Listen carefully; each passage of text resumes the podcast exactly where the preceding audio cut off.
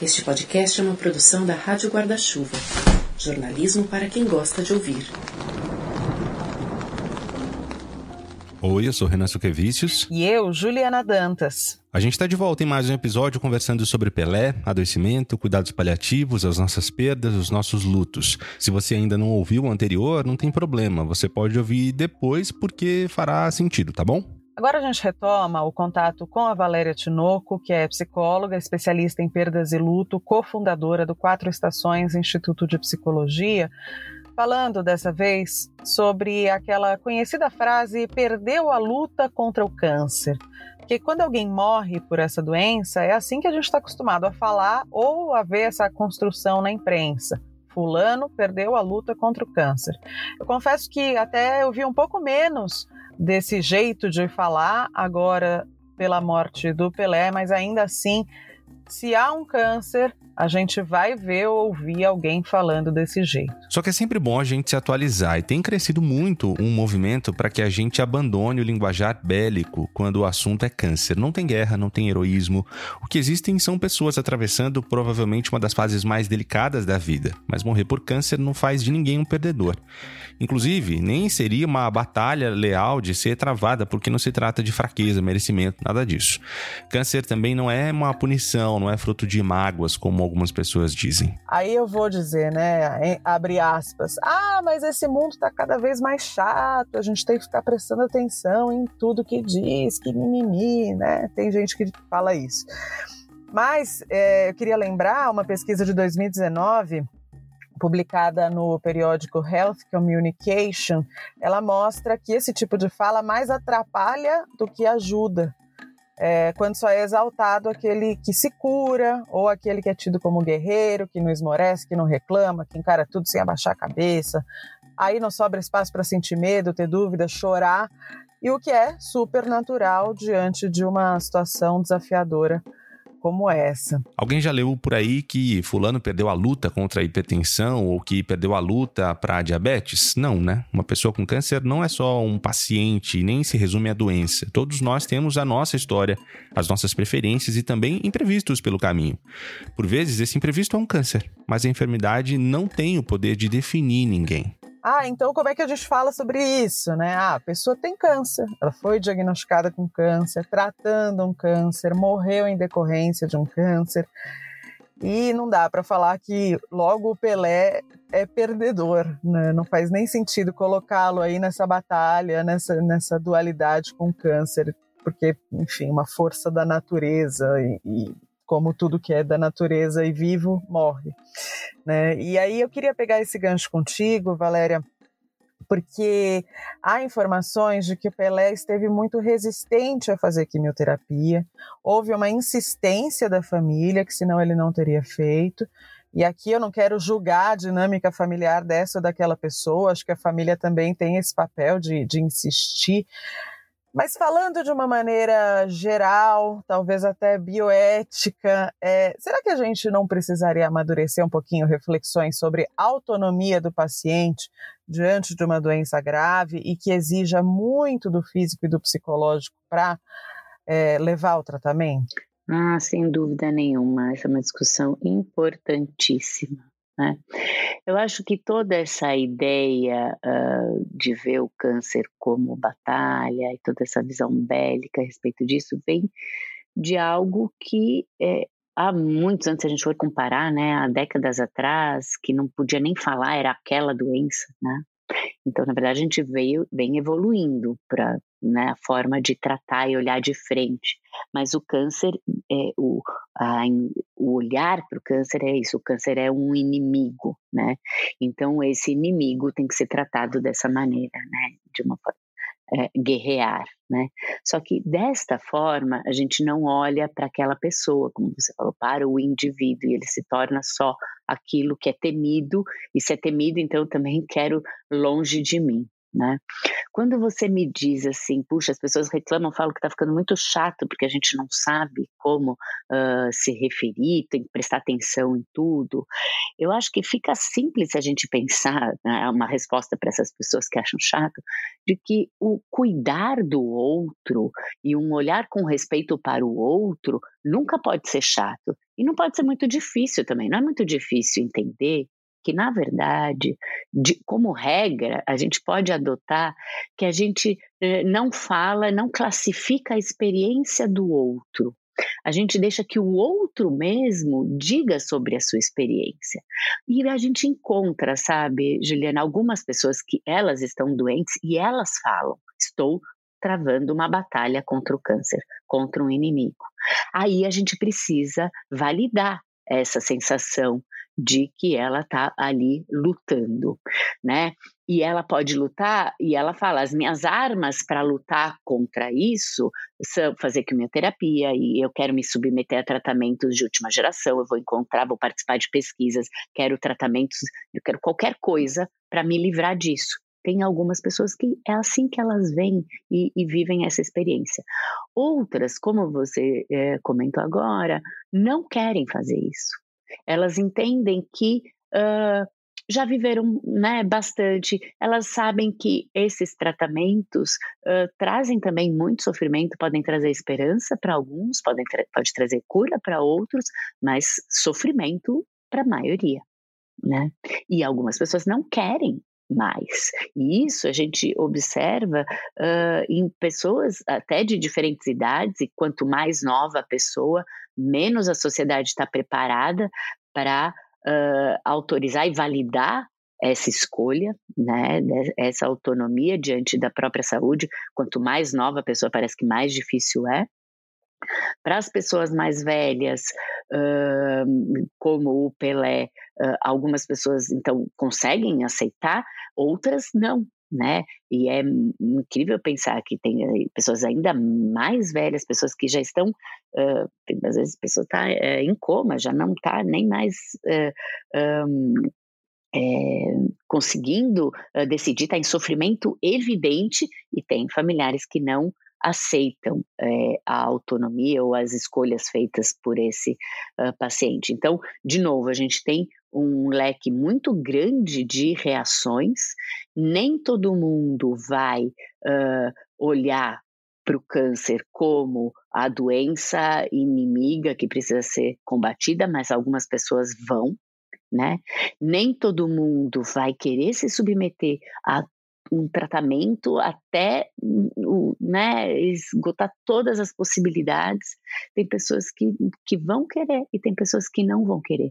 Então a gente tem que dar um passo para trás e pensar que a gente precisa conseguir e aprimorar a nossa capacidade de olhar para o outro e entender e ouvir isso, e ao, ao, ouvir, que é o primeiro passo para eu poder acolher uh, e respeitar a decisão do outro, né? E validar uh, aquela escolha e validar aquela forma de viver. Então, o que é muito danoso é quando eu chego e olho para a sua experiência e falo aquilo, a forma como eu vejo.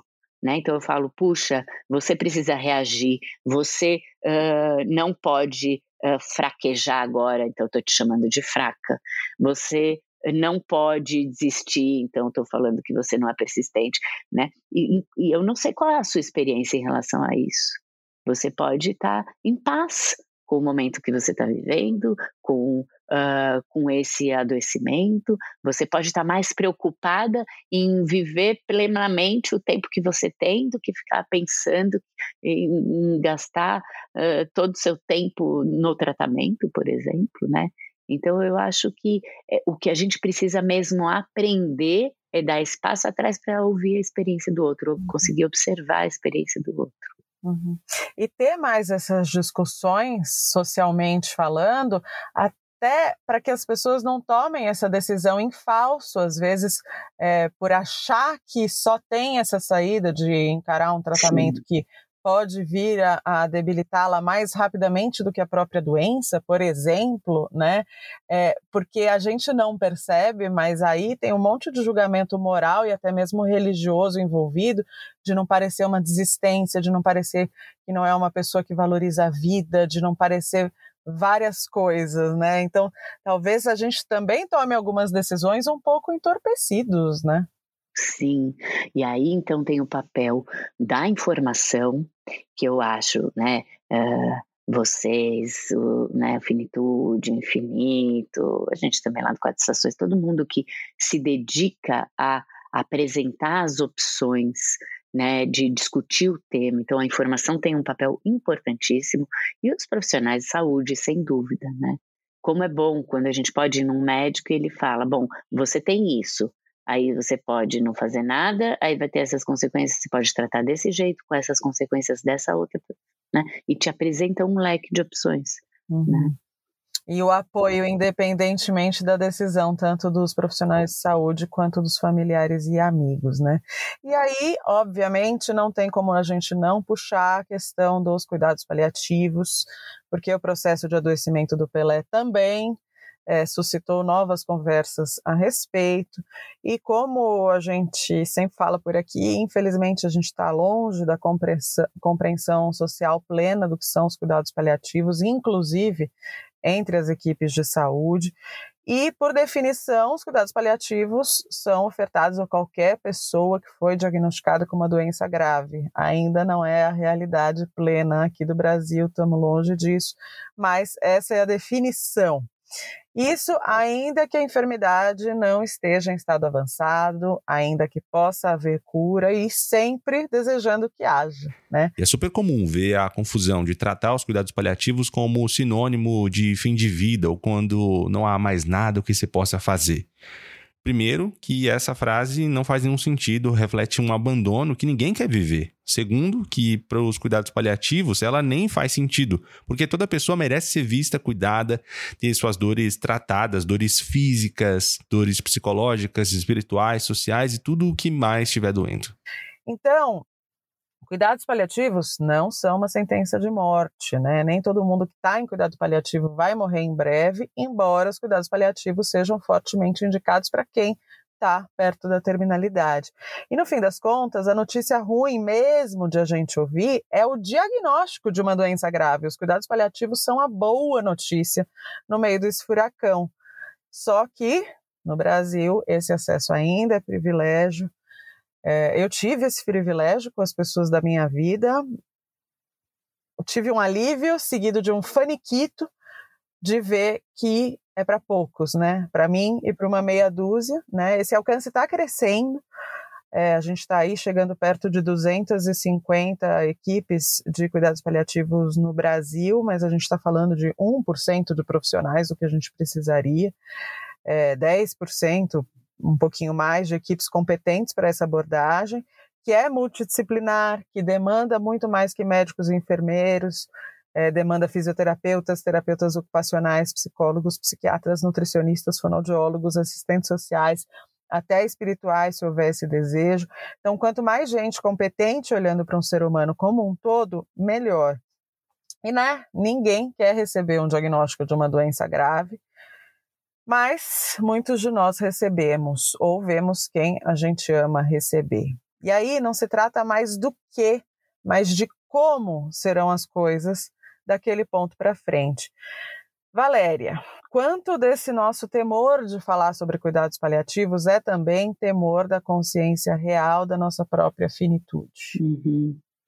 É, eu acho, eu concordo com isso, acho que sim, acho que é, esse, tem a ver com esse temor, uh, e tem a ver, sobretudo, o que você dizia antes, de, uma falta de informação, e acho que até nisso o Pelé uh, ajudou um pouco, né? Porque essa vivência dele, uh, acompanhada por todos, fez com que algumas pessoas pela primeira vez entendessem o que é né, o que são os cuidados paliativos, né? E, e, até isso que você falou, que existe cuidados paliativos, porque uma grandíssima parcela da população não tem acesso a isso. Então, eu acho que é, a vivência dele pode uh, servir para muitos, né, positivamente, em termos de ter este uh, conhecimento.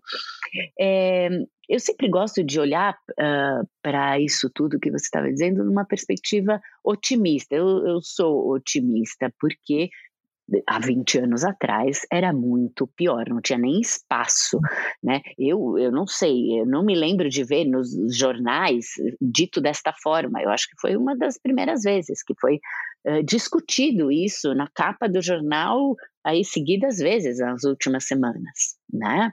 Então, uhum.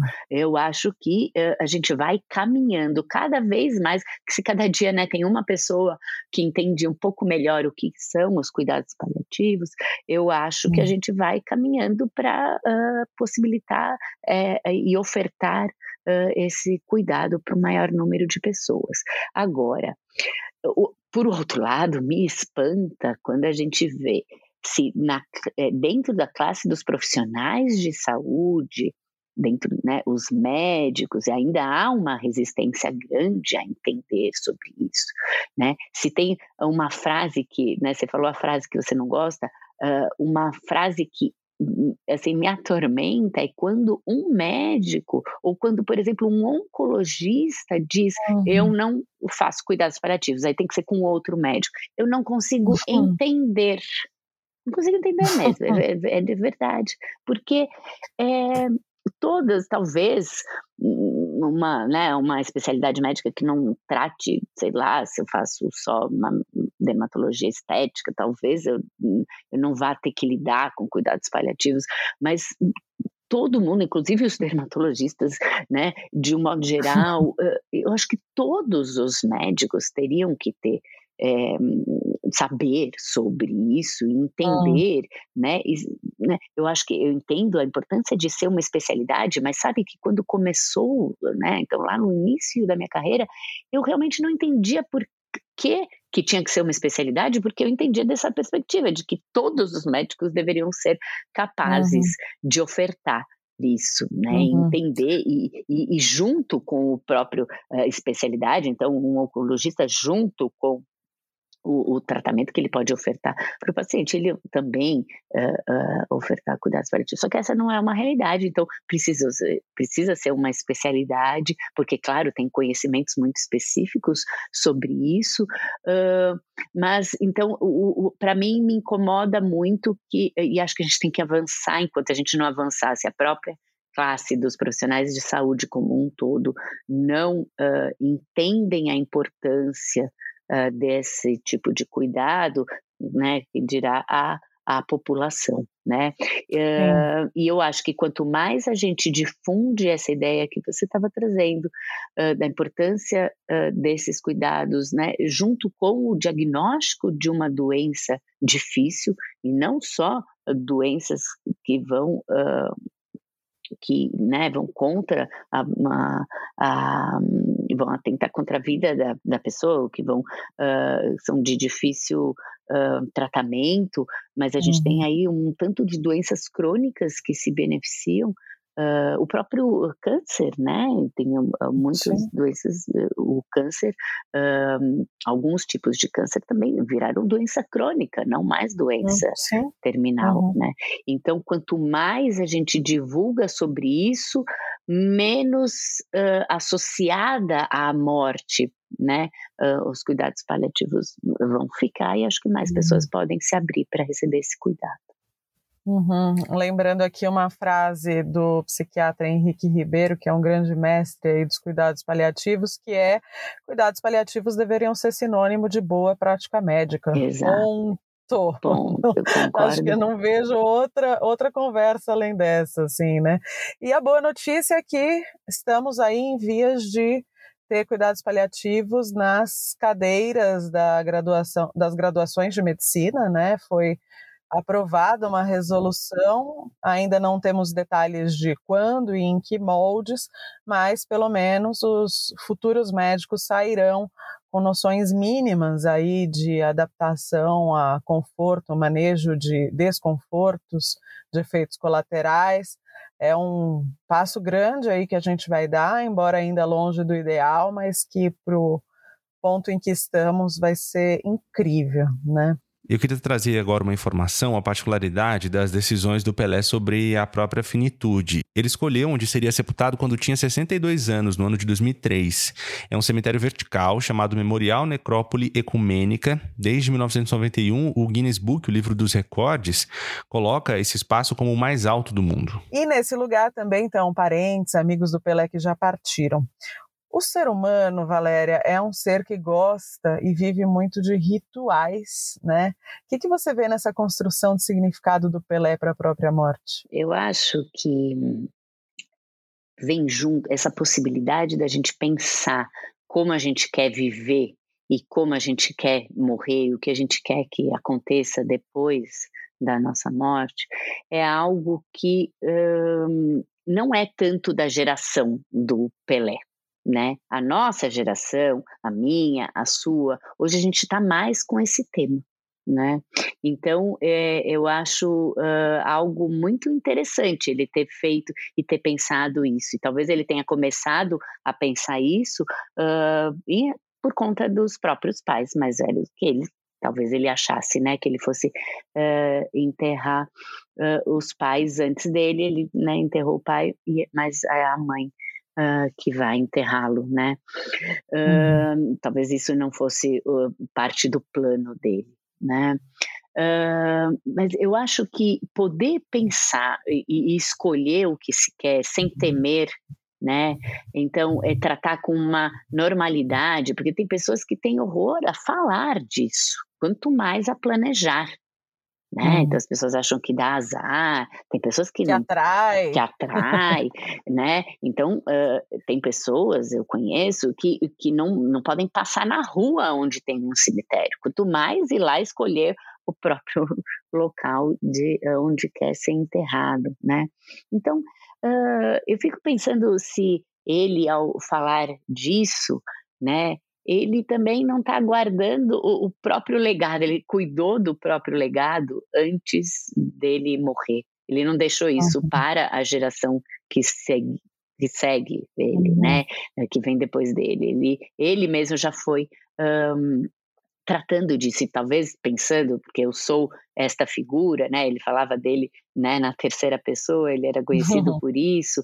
Então, já entendendo esse lugar, é, né? Tem lá, já tinha o nome dele, né? No, nesse lugar da sepultura, já estava já tinha o nome dele antes dele estar lá, né? O que podia causar algum estranhamento, né? Então dá para a gente pensar que talvez medo, esse tipo de superstição ele não tinha, de que ter isso, né? Ali atraía morte, talvez ele não tivesse medo, disso. Uh, acho que alguém que controla todas as coisas da própria vida e que pode determinar até o que quer. É interessante porque uh, tem algumas pessoas que até fazem, podem fazer essas escolhas porque elas acreditam em algo, em vida após a morte, estão pensando mesmo nessa questão uh, do sentido, no, no que eu acredito, né? Tanto em termos de rituais, como em termos do, do que eu acho que vai ser. Então, eu quero ser enterrado ao lado do meu marido, eu quero ser. E tem gente que não simplesmente não se preocupa com isso, porque não acredita em nada. Né? Não quer tratar, olha, quero ser, não precisa nem buscar as minhas cinzas, quero ser cremado e não precisa buscar as minhas cinzas. Né? Tem pessoas que também determinam isso porque elas não acreditam nada. Então, eu acho que essas decisões estão pautadas em uma série de questões, desde questões práticas até questões religiosas e questões ligadas à crença. Agora, de um uhum. modo geral, né, no, no, sob a minha ótica, sempre que a gente pode falar sobre isso, é, fazer as nossas próprias escolhas, eu acho que isso traz um conforto né? Eu poder determinar, se eu quero uma determinação, porque eu tenho, conheço, né? Tem gente, tem um tio meu que falou, não quero saber disso, não acredita em nada, faz o que você quiser. Né? Agora. meu marido fala isso, faz o que for mais fácil para quem estiver vivo. É, fala, não é problema meu mais, já acabaram os meus problemas. Nesse momento, quando acontecer isso, já acabaram os meus problemas, não quero mais saber. Agora, tem gente que vai ficar um conforto de falar, não, eu quero dessa maneira, eu quero ser enterrado do lado, junto com a minha mãe, junto com meu pai, dessa forma. Sim.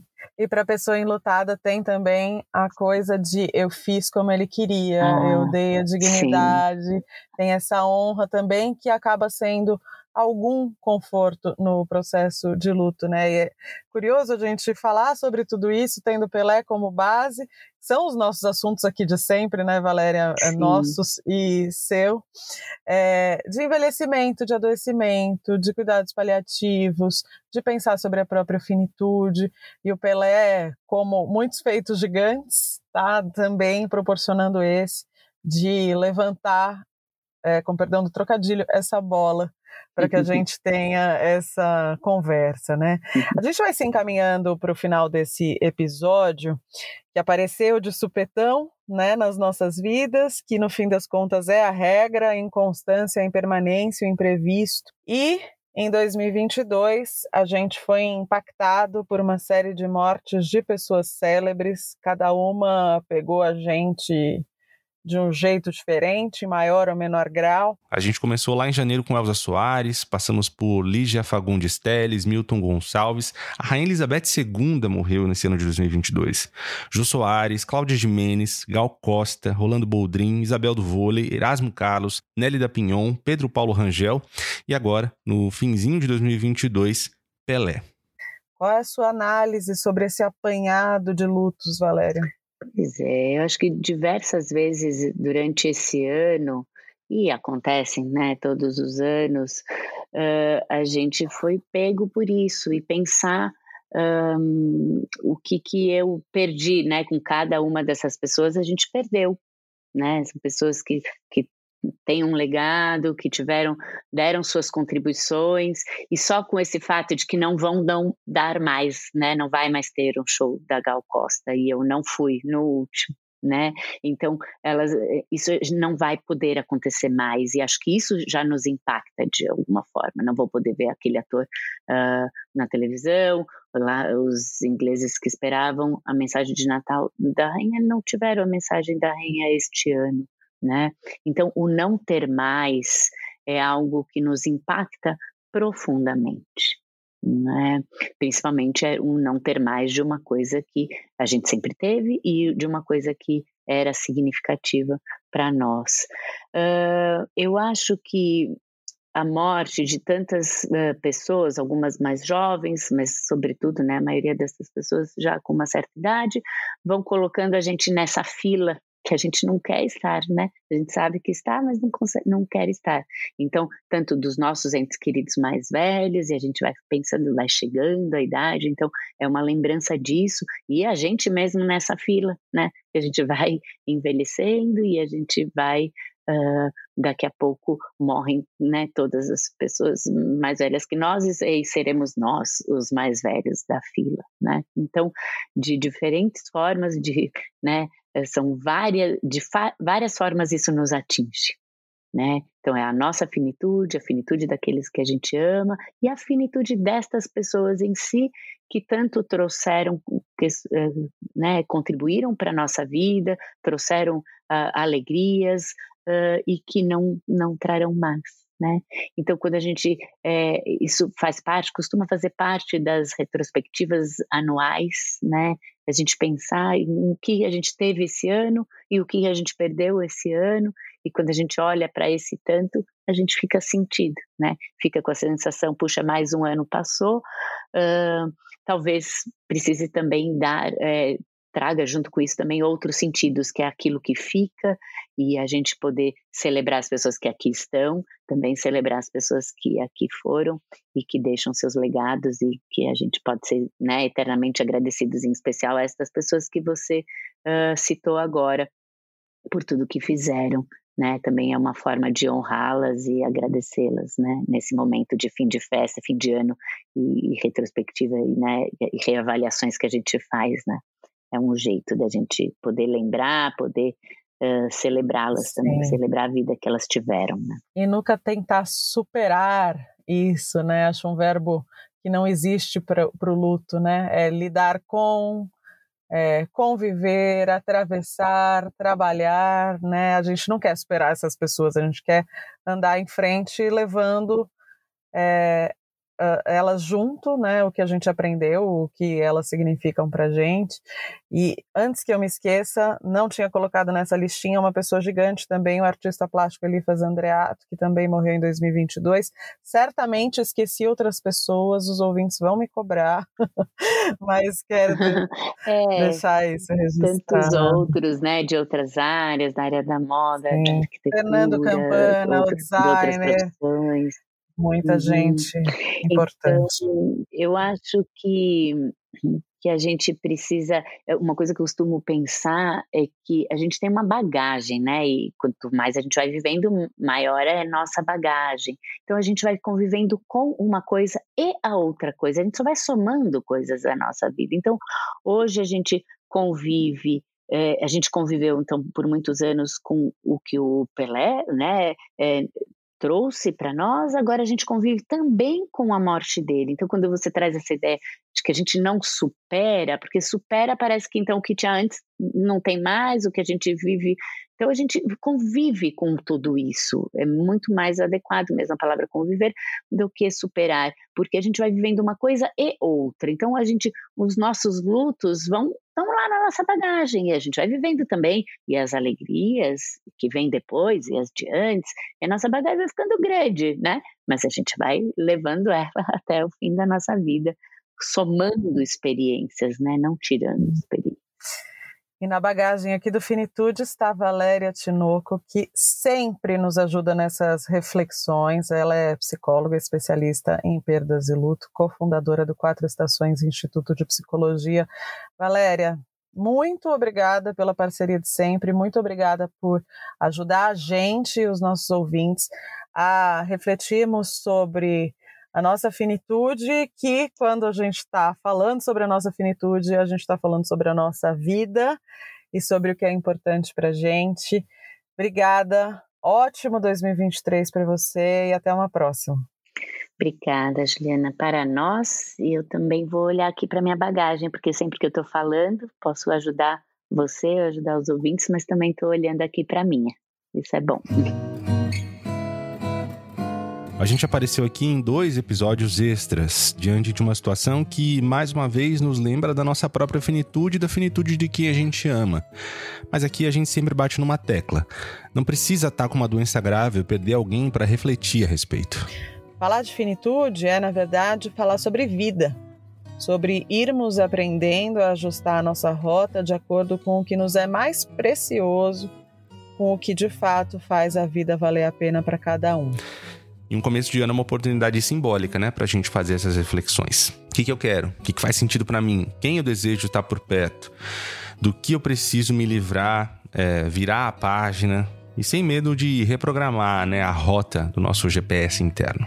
Os próximos 12 meses venham mais leves para todos nós, que 2023 seja mais respirável, traga mais boas notícias, energias melhores. Obrigada pela escuta, um beijo para você. Que em 2023 a gente se encontre mais aqui no Finitude e possa olhar um pouquinho mais pra gente. Beijo, gente. Bom ano novo.